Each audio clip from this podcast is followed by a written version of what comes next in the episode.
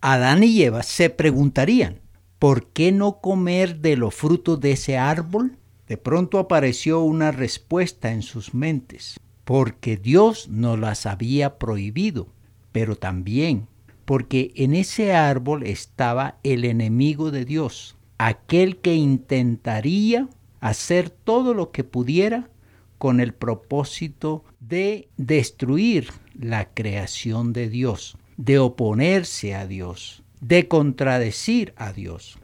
Ese ser se convertiría también en enemigo de las criaturas más amadas, el hombre y la mujer. Cuando fue destituido de los cielos, se rebeló contra el Altísimo desde los tiempos antiguos. Por esa expulsión se llenó de ira, de odio y deseo de venganza.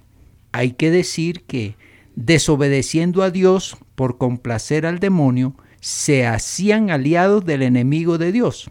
Ese enemigo usó y usa toda su astucia, toda su malicia, toda su perversidad, todo su poder maligno e infernal para convencer a los seres humanos a desobedecer a Dios, a que no crean en sus hechos, en sus mandatos. Los inquieta a dudar de su palabra, de su poder, de su gracia, de su castigo. Y lo más perverso de él es que anula la conciencia del ser humano. Y cuando anula la conciencia del ser humano, éste ya no puede analizar, no puede mirar los prejuicios, las consecuencias de lo que hace mal o lo que hace en contraposición de lo que Dios ha mandado. El ser humano, sin Cristo Jesús en su corazón, cae fácilmente en sus garras. Eso pasó con Adán y Eva. Veamos cómo fue su caída. Primero, Satanás tenía que convencer a Eva que Dios les mentía cuando les dijo no morirán. Segundo, convenció a Eva que serían iguales a Dios tendrían poder, grandeza, reconocimiento y adoración. Que tendrían sabiduría para conocer el bien y el mal y escoger lo que quisieran. Que comieran de ese fruto, pues era hermoso, apetecible, atractivo y agradable.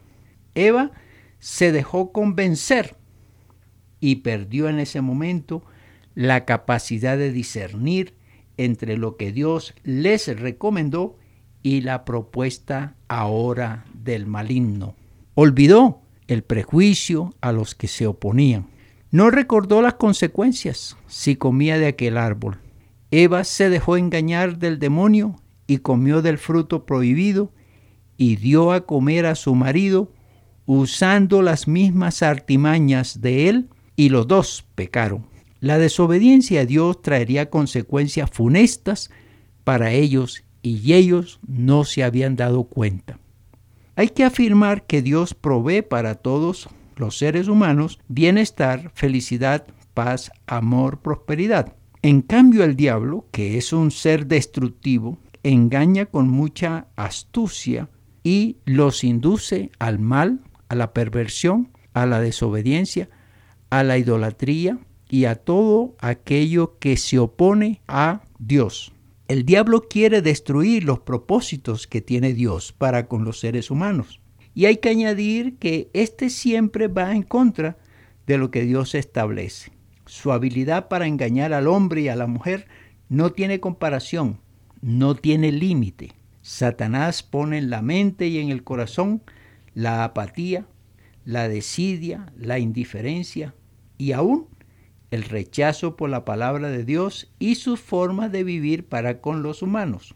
La gente está ciega e ignora el plan satánico y por eso fácilmente cae cuando él propone esta clase de vida fácil, con libertinaje, sin atender los mandatos, las leyes, el orden establecido por Dios. Nos preguntamos, ¿cómo engaña Satanás hoy en día? Veamos algunas de las artimañas. Primero, pone en el corazón de algunos organizar religiones para desviar el interés y la fe de los creyentes. Segundo, concibe religiones que engañan, mienten, pervierten, desviándolos del plan de Dios. Y muchos, pero muchísimas personas abrazan este tipo de religiones por lo que ofrece. En otras palabras, cautivan a la persona para que crean en poderes extraordinarios, promesas de prosperidad, éxito en los negocios, buenas relaciones familiares, etc. Tercero, erigen líderes religiosos muy carismáticos, muy atractivos desde el punto de vista físico, desde su palabra también, que con sus mensajes distorsionados atraen a miles de fieles, haciéndose dioses. Y la gente que no sabe, la gente que no entiende de dónde vienen esos poderes, pues son atraídos y engañados. Cuarto, obtura la mente de muchos para que no estudien la Biblia, para que no crean en los mensajes de Dios. Quinto, engaña haciendo creer que no hay pecado, que todo comportamiento es válido, que nada es malo, que todo hombre y mujer deben vivir y gozar haciendo lo que quieran, sin límites, sin leyes, sin normas y sin castigos. Sexto, hace creer que no hay infierno, que no hay juicio, que no hay castigo, que después de muerta la persona no hay más, y la mayoría cae en estas mentiras y por eso no buscan la salvación de sus almas, no le temen a Dios, no corrigen sus comportamientos y viven en la maldad. Y por último, séptimo, hace olvidar a las personas de lo establecido por Dios, de sus normas, de sus conductas. Y por eso ellos no atienden estos requerimientos que hace Dios para sus vidas. Ante este panorama, lo que ofrece Dios y lo que ofrece Satanás o el propósito de Satanás o cómo engaña Satanás, la persona se encuentra ante dos caminos, dos propuestas. ¿Cuál de ellas escoger si no tiene temor a Dios, si no conoce a Dios, si su mente está permeada por la mentira, el error, la equivocación, el engaño puesto por Satanás. ¿Qué escogería ese tipo de persona? ¿Y qué escogería una persona que conoce la Biblia, que la lee, que la estudia, que conoce a Dios, que ha visto su grandeza, su poder, su amor, su misericordia? Pues éste escogería a Dios. En su mayoría no tienen temor a Dios, no les importa lo que Dios plantea lo que Dios manda, lo que Dios ha establecido. Y por eso son presa fácil de Satanás. Eva no entendió, no comprendió a quién obedecer, quién era su Dios, quién era su creador, a quién debía obedecer para beneficio propio el de su marido y el de sus generaciones, y por eso cayó fácilmente. Eva rechazó dejando de lado lo que Dios había hecho por ellos, ofreciéndoles el paraíso, ofreciéndoles una vida cómoda, una vida agradable, una vida feliz, dejó a un lado eso, lo despreció para obedecer a alguien que no le brindaba una alternativa mejor. Y por eso pecó ella e hizo que su marido también. Luego de este error, de la gran equivocación de sus actos, debían enfrentarse a la realidad. Ellos verían quién tenía el supremo poder, quién era el que gobernaba aún a Satanás. Se dieron cuenta que quien tenía la autoridad, el dominio, la potestad superior era Dios. Por eso ellos sintieron vergüenza, miedo, temor al castigo. La Biblia dice que la paga del pecado es muerte. Ellos se preguntarían, ¿qué será de nuestra vida? ¿Cómo moriremos? ¿De qué moriremos? ¿Cuándo moriremos? Debió en ellos haber una cantidad de ideas y de preguntas que se agitaban en su mente de una manera tal que les producía nervios, tensión, agonía, desesperación. Es lo que pasa cuando una persona comete un pecado. Siempre viene un estado de culpa, un estado de nerviosismo, un miedo, una angustia y quizá muchas preguntas en su mente. ¿Ahora qué hago?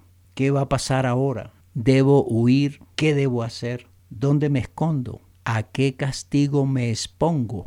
Todos esos interrogantes se agitan, se mueven en la mente de aquel que peca. Además, una persona en ese estado de intranquilidad mental y de agitación en todo su ser entra en un estado de ansiedad, de miedo, de aflicción, de culpa y también empieza a autorrecriminarse, autorreprimirse y autocondenarse. Tiene un alma dada por Dios y esa alma crea una reacción cuando una persona hace lo malo delante de Dios y delante de la gente y delante de sí mismo. ¿Qué pasará con aquel que ha pecado? Esa quizá era la inquietud o fue la inquietud de Adán y Eva. ¿Qué pasará con nosotros ahora? Satanás, mientras tanto, estaría riéndose porque hizo caer a la pareja, porque Dios los va a castigar y Satanás está contento, está feliz. Eso es lo que él hace cuando lleva a una persona al mal, a cometer una injusticia, a cometer un crimen, un pecado, cosas sencillas como la mentira, la infidelidad, la fornicación. Satanás se siente el ser más feliz porque el ser humano le ha obedecido, ha caído en la trampa. Mientras tanto Dios, ¿cómo se sentirá Dios? Triste, desilusionado, agobiado por ver a la persona que no tuvo la valentía, el coraje, el discernimiento, la sabiduría para obedecerle por preferir la propuesta maligna del enemigo sin pensar que el pecado siempre va a destruirle, siempre va a acabarle. Dios debió sentirse muy frustrado de haber hecho todo lo que se imaginó precioso, maravilloso, extraordinario para Adán y Eva, y ellos despreciaron todo lo que Dios había hecho por ellos. Dios se sentía triste al ver que ellos no apreciaron sus bondades, sus misericordias, su poder. Pero aquí vienen las consecuencias. Dios debía castigar, tenía que castigar a los infractores, a los desobedientes, a los pecadores, a aquellos que se oponen, a aquellos que desobedecen, a aquellos que no quieren andar en sus caminos y Dios debía castigarlos y lo va a castigar. Hoy quiero darte un mensaje basado en esta historia, en esta reflexión. Dios ha hecho muchas cosas por cada uno de los oyentes. Los ha bendecido, les ha dado vida, salud, trabajo, bienes, todo lo que tiene el ser humano es dado por Dios, es proporcionado por Dios. Dios ha facilitado esa clase de vida que lleva cada ser humano, no importa la condición económica. Dios es el generador del bienestar humano. Él espera que el hombre y la mujer le reconozcan su oficio, su trabajo, su tarea en pro del bienestar de cada ser humano. Pero cuando la persona desprecia a Dios, cuando la persona no tiene en cuenta a Dios y no le agradece a Dios por todo lo que tiene, por todo lo que ha recibido, Dios se siente desilusionado, se siente triste, se siente agobiado por el desprecio, por la ingratitud de aquellos que no miran la grandeza del Creador, del Altísimo, de Dios, del Dios grande y poderoso. Pero también el ser humano está expuesto a la tentación, a ser presa fácil de Satanás. Y Satanás está convenciendo a la gente para que caigan en el error de no reconocer lo que Dios hace por cada uno y no adorarle y no buscarle. Ese es el trabajo de Satanás, hacer que en la mente del ser humano no quepa Dios, no esté Dios. Y lo otro es el enemigo conduce al ser humano al pecado, a la maldad, a la perversidad. ¿En qué condiciones estás en este día? ¿Estás viviendo conforme a lo que Dios ha planteado? ¿Estás obedeciendo a Dios? ¿Estás haciendo su voluntad? ¿Le adoras? ¿Le buscas? ¿Le amas? Si no lo estás haciendo, eres presa fácil de Satanás. Satanás te está usando, te está engañando, te está poniendo trabas y trampas para que tú caigas en el pecado, en el error, en la maldad. te hago una sugerencia. ¿Quieres obedecer a Dios? ¿Quieres librarte de, ese asedio de Satanás, de ese mal que, que continuamente practicas?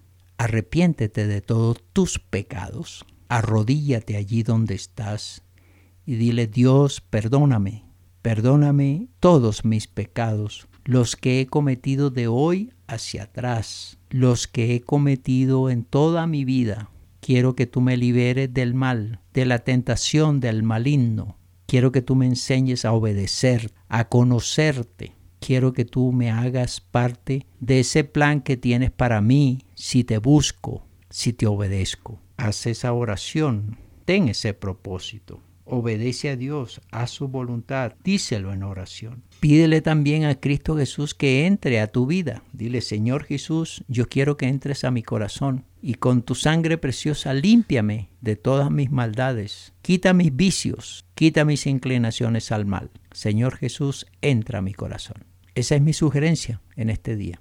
Hazlo. Dios quiere bendecirte. Dios quiere ayudarte. Y recuerda, hay un castigo para aquel que obedece a Satanás, para aquel que está en el pecado, para aquel que desobedece a Dios.